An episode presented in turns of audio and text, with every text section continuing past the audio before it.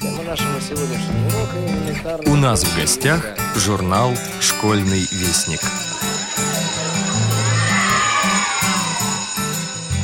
Пускай сугробы во дворе, и снег почти не тает. Сегодня март в календаре, весна в права вступает. Готовы прыгать к небу мы и щебетать, как птички. Последний день прошел зимы, оторваны странички. Теплее стало на душе, веселью нет преграды. Улыбки наши до ушей, весне мы очень рады. Здравствуйте, уважаемые радиослушатели! Конечно же, мы, сотрудники школьного вестника, рады весеннему солнышку и даже выпустили третий номер нашего журнала, содержанием которого я, Юрий Кочетков, вас сейчас и познакомлю. Наши юные читатели, а чаще их родители и учителя, нередко обращаются в редакцию с вопросом, где можно купить Тифло флешплеер с флеш-картой типа MMC и SD и памятью от 4 гигабайт, брайлевский прибор для письма, ту или иную лупу и многое другое. Вопросов накопилось много. Чтобы получить ответ сразу на все, главный редактор Юрий Иванович Кочетков встретился с Леонидом Леонидовичем Цветковым, который знает про тифлотехнику и технические средства реабилитации почти все. Интервью с генеральным директором фирмы «Тифла» вы найдете в статье «Где искать верных помощников». На сайте нашего журнала www.s-вестник.ру вы найдете самый свежий прайс-лист на все товары фирмы Тифла. Во второй части своей статьи «Главный приз «Выбор жизненного пути» автор Илья Бруштейн рассказывает о сегодняшней жизни Курского музыкального колледжа для инвалидов по зрению знакомит с судьбами сегодняшних студентов и с теми молодыми людьми, которые завтра придут туда учиться. О влиянии творчества Иннокентия Анинского на русскую поэзию начала XX века написана не одна диссертация. В русской литературе он остался как поэт, драматург, переводчик, критик, исследователь литературы и языка. Для читателей 21 века он предстает великим лириком, но при жизни, как поэт, он был известен лишь узкому кругу знатоков-эстетов. В литературной жизни почти не участвовал. Для современников личность Иннокентия Анинского осталась во многом загадкой.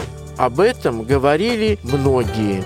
Его сын в своих воспоминаниях об отце писал «Для меня лично в отце всегда соединялось несколько совершенно разных людей. Максимилиан Волошин после знакомства с поэтом в 1909 году с удивлением отмечал в моем сознании соединилось много анинских, которых я не соединял в одном лице.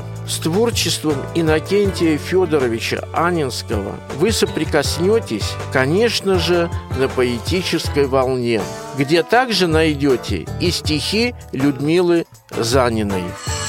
Наши постоянные рубрики «Азбуки Веди», «Проба пера», «Библиотечка музыканта», «На черных и белых полях», и практикум аспирантиста, конечно же, как всегда, присутствуют и в этом номере школьного вестника.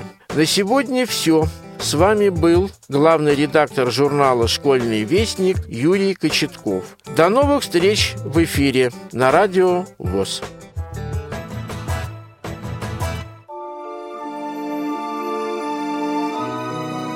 Авгурша Известно, что тетя Муся толковала сны.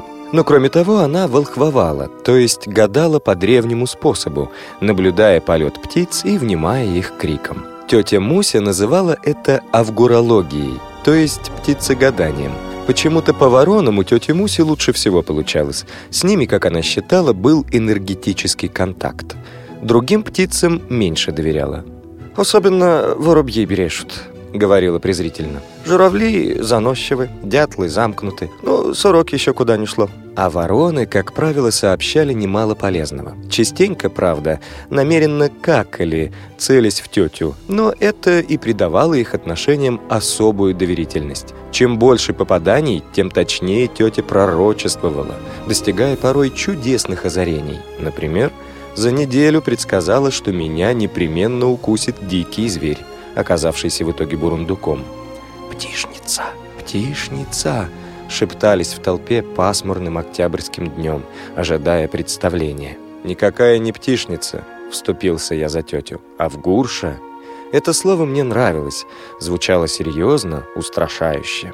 Иные и впрямь побаивались тетю как ведьму, но не так уж, чтобы очень сильно, поскольку ведьма-то обкаканная. И на этот раз вороны не подвели.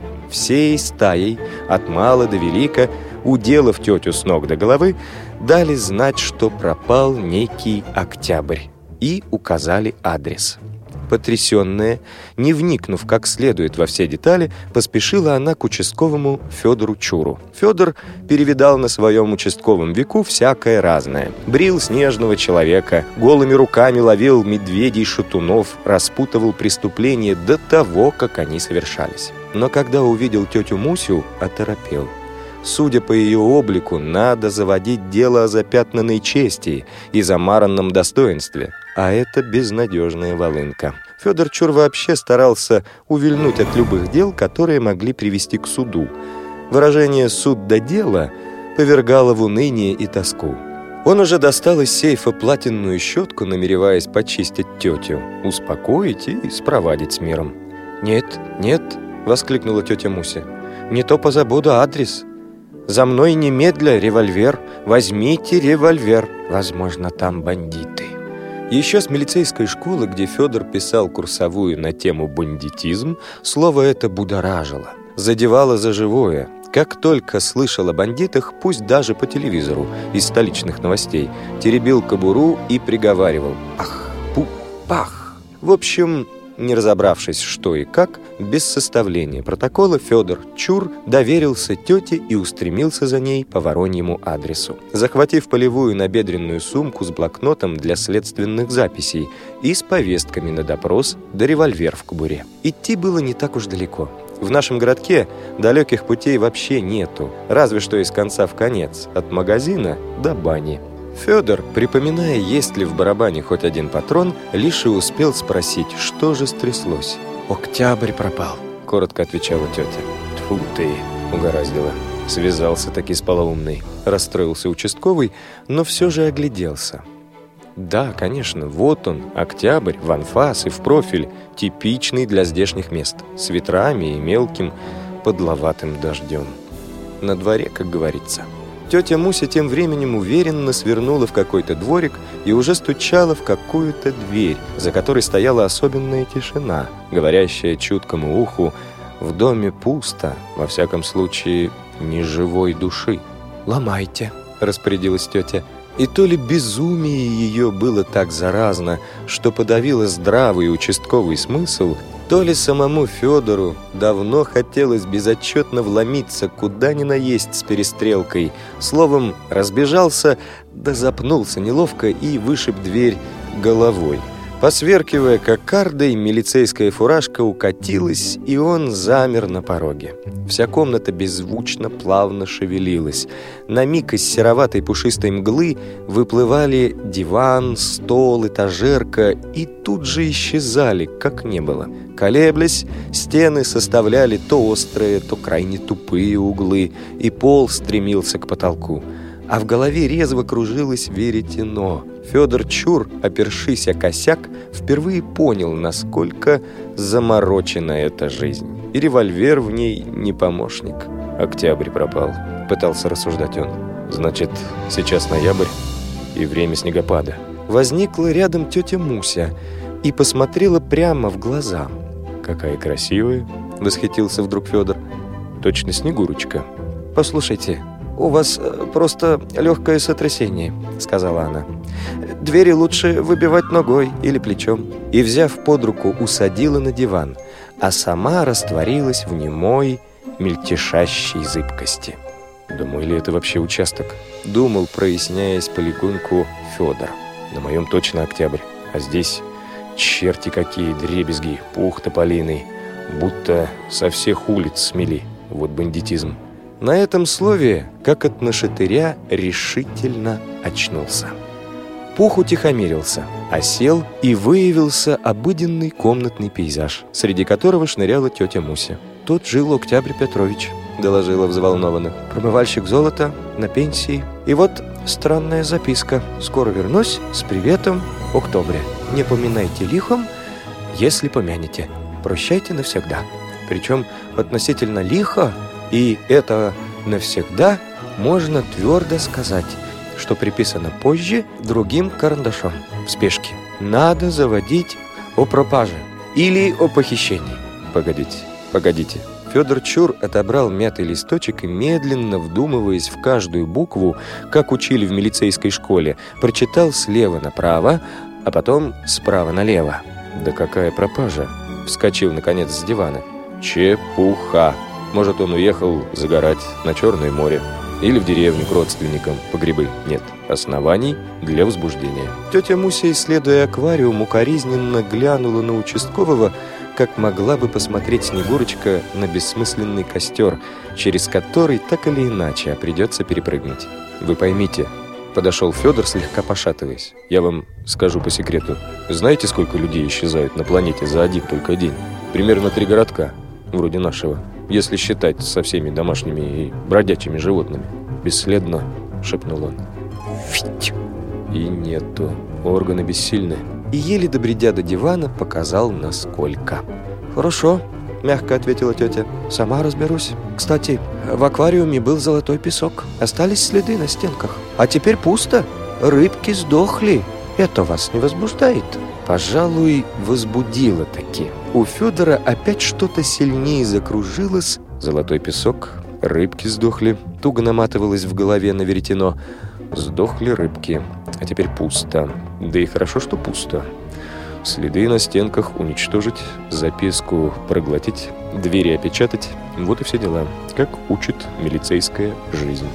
«Покиньте помещение», — приказал он из последних сил, стараясь придать голосу предельную участковость. Веретено тут же разогналось и так громко зажужжало от левого уха до правого, что только и оставалось потерять сознание. «Временно», — подумал Федор Чур и отключился. Насколько растянулось это временно, трудно сказать. Но когда участковый вернулся и открыл глаза, в комнате было людно. Как стрекозиные крылья в июле, там и сям потрескивали свечи. В их теплом, но тревожном зорничном свете ожил, как дым, тополиный пух, и причудливые фигуры из него лепились. Наметанным глазом участковый сразу признал зоолога Волкодава, Петра Гамбоева, Курилова с автобазы, старьевщика Соловья и даже едва знакомого, усатого старшеклассника, которого задержал однажды именно за преждевременную усатость. Все они молча и понуро сидели за столом, будто измаявшиеся работники в ожидании ужина. «Секта!» Ужаснулся Федор, и в голове снова заверетенило. «Жертвоприношение!» Вытянулось страшное и дикое, длинное, как кишка слово. Не меня ли? Черти резать собрались попытался нащупать револьвер, но кобура была расстегнута и совершенно пуста, как выпотрошенный кошелек. И сам Федор Чур, участковый, вдруг ощутил себя потрошенным судаком, без воли к сопротивлению, точно молочный ягненок под ножом. «Пусть будет, что суждено», — подумал он, как в милицейских школах не учат. Какая-то черная мелкая тень метнулась, кудахнув по полу и торжественный тети Муси голос прозвучал. «Начинаем ауспицию. Куриный допрос». За то время, пока Федор отлеживался, тетя многое успела. так набегалась, что туфли в прах разбила. Еле держались на ногах. Она еще раз пообщалась с воронами, которые указали подозреваемых по делу. Выписала всем повестки от имени участкового на адрес Октября Петровича. Взяла на прокат у Павлюков белую курицу и тщательно вымазала ее сажей. Это был надежный, веками проверенный способ дознания. К невинным курица доверчиво подходит, оставляя следы сажи на одежде, а от злодеев удирает с криками – Слово мое крепко, слов замок, ключ язык. Взобралась тетя Муся босиком на табуретку и подвывала, взмахивая руками. «Еду на гадине, уж погоняет, а сам дюш. У судей полон двор свиней, и я тех свиней переем, суд судом, век веком». Свечные огоньки колебались от этой тарабарщины, пух порхал и, проникая к свечам, вспыхивал ярко и кратко. Черная курица — как на параде, важно, неторопливо выступала вокруг стола, выбирая, чьи ноги можно вымазать. Чтобы не казаться совсем уж лишним, Федор Чур приподнялся и сел на диван. Никто и глазом не повел. Все завороженно, едва дыша, слушали тетю Мусю. «Будь то вор, проклят в землю преисподнюю, за горы араратские!» — заклинала она в смолу кипучую, в золу горючую, в тину болотную. Будь ты прибит к притолоке осиновым колом, и сушен суши травы, заморожен пуще льда, о кривей, о хромей, о шалей, валяйся в грязи, не своею смертью умри. Мурашки пробежали по спине участкового и разместились дружно на затылке. Вот сила, подумал он. Надо бы записать, чтобы применять на допросах. В тот же миг черная курица дико кудахнула, будто голову срубили, шарахнулась прочь от стола прямо к Федору на колени и затихла, притаилась. Разом задуло свечи. Что-то тяжело упало, возможно, тетя Муся с табуретки, и над столом, как бледное, заволоченное перистым облаком луна, взошло лицо старьевщика Соловья, которое участковый опознал по голосу. «Всем сидеть!» — дрожал и подпрыгивал голос. «У меня револьвер! Бабахнул!» «Да патронов-то нету!» — ясно вспомнил Федор, и, поднявшись с дивана с курицей под мышкой, пошел на старьевщика. «Сейчас тебе и ахну, и бабахну». «Стой!» — вскрикнул Соловей хрипло, будто первый утренний петух. «Стреляю!» И вырос в потьмах стремительный, свирепый, как от пушечного ядра свист, подобный тонкому, острому полумесяцу, и горячо полоснул участкового по шее. Обронив курицу, придерживая обеими руками многострадальную голову, которая вот-вот, наконец, должна была отвалиться, он трезво успел рассудить. Красивая смерть при исполнении, однако откуда патроны? И рухнул на пол, взметнув пуховую волну. Надо признать, большая часть этого запутанного дела прошла без прямого участия участкового. И не то чтобы намеренно увиливал, но так уж получалось, что в основном, по разным причинам, отлеживался без сознания на диване. Да он и сам был удивлен, когда в очередной раз очухался и огляделся. В комнате горел яркий свет, хотя пахло свечами. На отдельном стуле подле этажерки сидел связанный старьевщик Соловей, окривевший и ошалевший, весь в тополином пуху, а перед ним прохаживалась тетя Муся, размахивая двумя револьверами. «Ко мне вообще сроду согласен. Ни одна курица не подходила», — всхлипывал и заикался Соловей. «Не знаю, согласен. Почему? Пахну, что ли? Плохо. Тетя Муся совала ему какую-то фотографию. «Знакомы?» «У меня, согласен, вообще сроду знакомых, не, не друзей», булькал он носом, выдавая звучные коленца. От глухого потрескивания до хриплого свиста, вроде ржания жеребенка. «А где все остальные?» — подал голос участковый, припомнив кое-что. «Курица и прочее. К тому же в меня, кажется, стреляли». Тетя Муся подошла к Федору и убедительно поглядела в глаза. «Все сон», — произнесла раздельно, веско. «Контузия от двери. Вздремните, вздремните. вздремните». «Нет, нет, не спите, начальник!» — вскрикнул Соловей. «Глупая баба меня губит. Заклинала, курицей травила, теперь пухом, а у меня, согласен, удушье от тополиного пуха, спазмы. Кровь от мозгов отходит, и не знаю, что творю. Это я стрелял из водяного пистолета со свистком. Пошутить хотел, а, а вы, начальник, согласен, не поняли. Развяжите, все расскажу. Вас трудно понять, перебила тетя. Брешете, как воробей. Слишком много свисту. Федор Чур в который раз с опаской уже поднялся с дивана. Пора было вмешаться и отстранить тетю Мусю с ее куриной самодеятельностью. Для начала отобрал оба револьвера, водяной со свистком и настоящий, без свистка и без патронов. Не сразу разобрался, какой из них совать в кобуру. Еще бы выяснить, зачем он здесь, в этом доме, с шальной тетей и связанным старьевщиком. Итак, сказал, усаживаясь за стол. «Нету ли тут какой-нибудь книги, желательно потолще?» Тетя Муся живо вытащила с этажерки тяжелый том под названием «Разведка золоторудных месторождений». «Пойдет?» — кивнул Федор. «Теперь по очереди кладите сверху правую руку. Или левую?» Засомневался он. «Нет, лучше правую. Клянитесь говорить правду и одну только правду. А кто соврет, расстреляю» и погрозил неизвестно каким револьвером. Тетя бегло, без запинки, пересказала события угасшего дня вплоть до того, как Петр Гамбоев ударил Соловья в глаз, скорее огрел или даже треснул, а остальные бывшие подозреваемые охотно повязали. Измученного курицей, заклятиями, побоями и тополиным пухом старьевщика доконала новая страшная клятва с угрозой – и он, как говорят меж собой в участках, запел таки соловьем. Да, да, да, старик Октябрь, согласен, в моей рабочей коморке. Утиль сырье сортирует, по своей воле пришел и живет отшельником на воде и хлебе, как чистый и непорочный, только с одной птицей беседует. А я ему слово дал, согласен, что молчать буду. Да разве тут смолчишь, когда пытают? И Соловей разрыдался, будто ребенок. Так горько, отчаянно и бурно, что хлипкий стульчик под ним ходуном ходил, вот-вот рассыплется. «Допустим, все так», — сказал Федор Чур, видавший немало поддельных слез. «Но есть пробелы».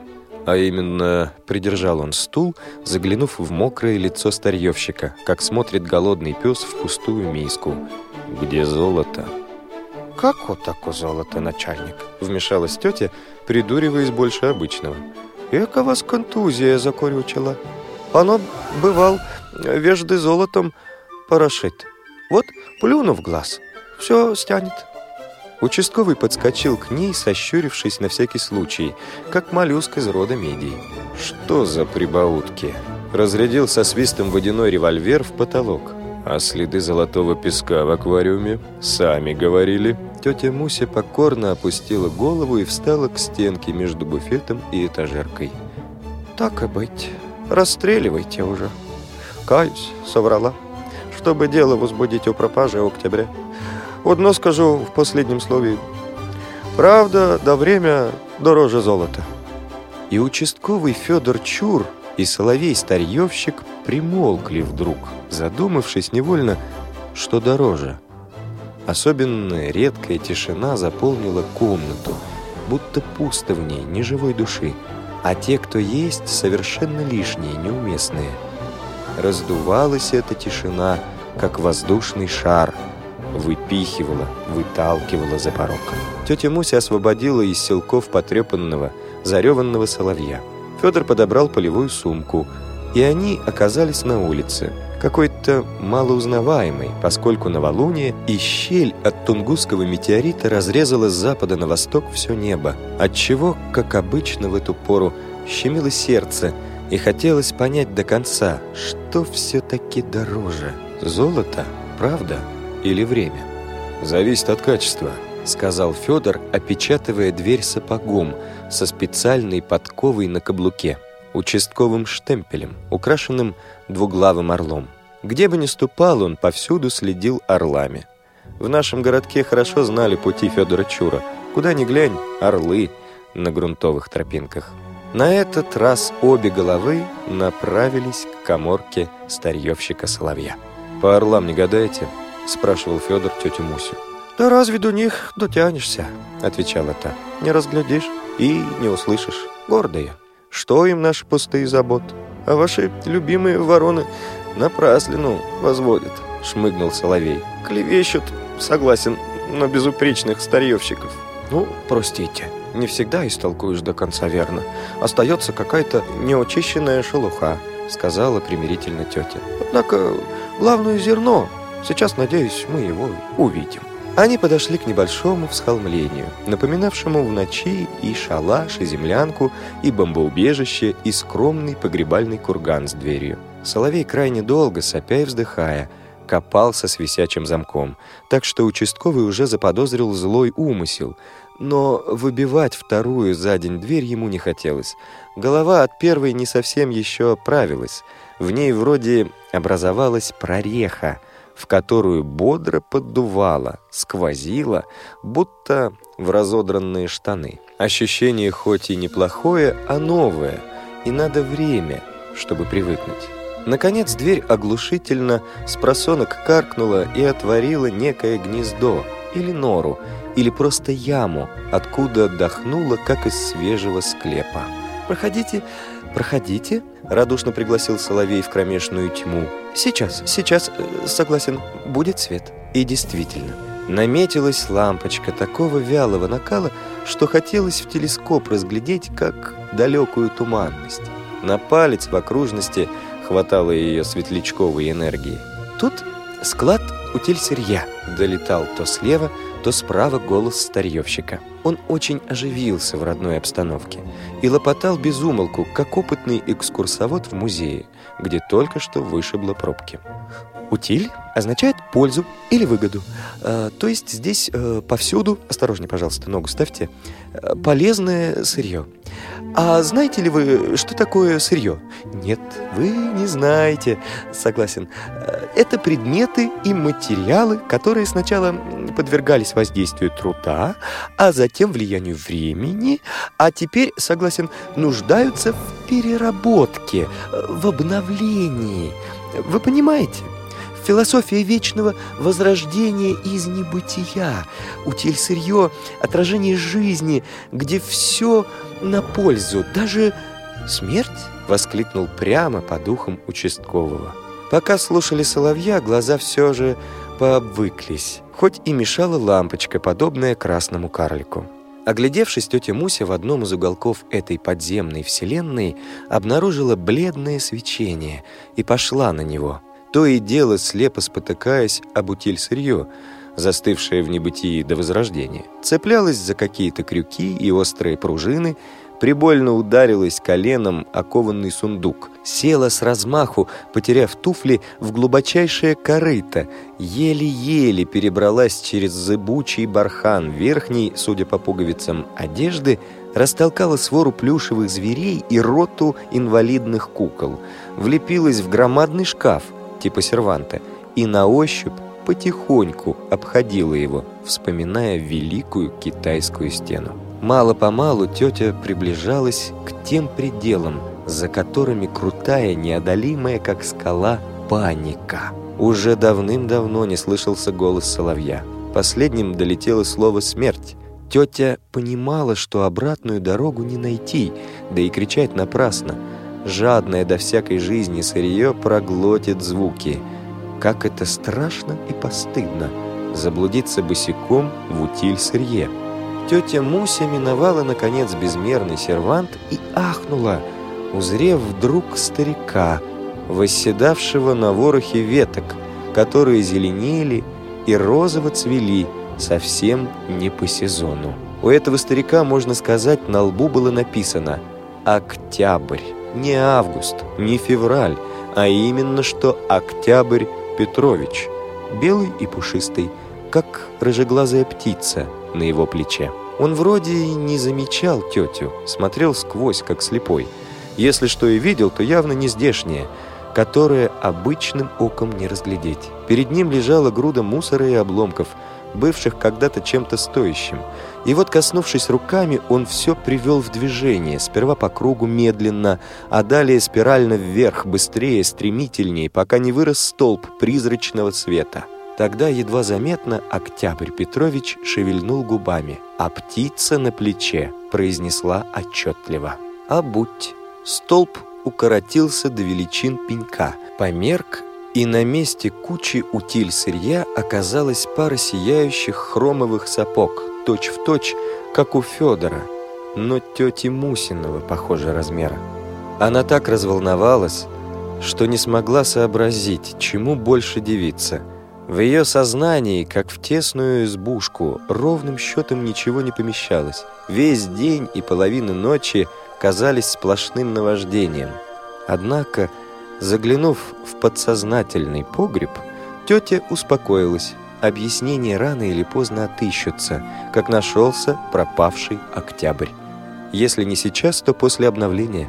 Она примерила сапоги, поцеловала Октября Петровича в пушистую голову и пошла обратной дорогой за белой птицей неизвестного рода племени. Они долго петляли и, кажется, беседовали. Когда заведнелась туманная лампочка и послышались голоса старьевщика с участковым, толковавшие о пользе и выгоде, о правде, о времени и золоте, птица покинула тетю Мусю, вернулась на плечо к Октябрю Петровичу. Так он и прожил ровно год в сыром уголке за старым сервантом, все обновляя. А в следующем октябре опять исчез, уже бесповоротно, невлекомый ветром, но по своей, видно, воле – Теперь он там, где и в помине нет сырья, а лишь один утиль в чистом, непорочном виде. Впрочем, никто об этом ничего не знает, поскольку тетя Муся прекратила навсегда общение с птицами, за исключением гусей, которых готовит на Рождество с яблоками. Чего-то она, конечно, лишилась, но и приобрела нечто. Сапоги до сих пор не сносила. Все уравновешено в мире, особенно в нашем городке. Например, Федор Чур завел в участке пару рябеньких кур на всякий трудный случай для определения виновных. Его куры несутся без участия петуха, и это Федора ошеломляет. «Птицы», — говаривает он, — «загадочные твари. Многому можно научиться. Пожалуй, как пойду в отставку, стану авгуром». Уж и сейчас, если дело очень запутано, участковый простаивает часами, как на посту под вороньими гнездами. Однако уходит без информации в незапятнанном мундире.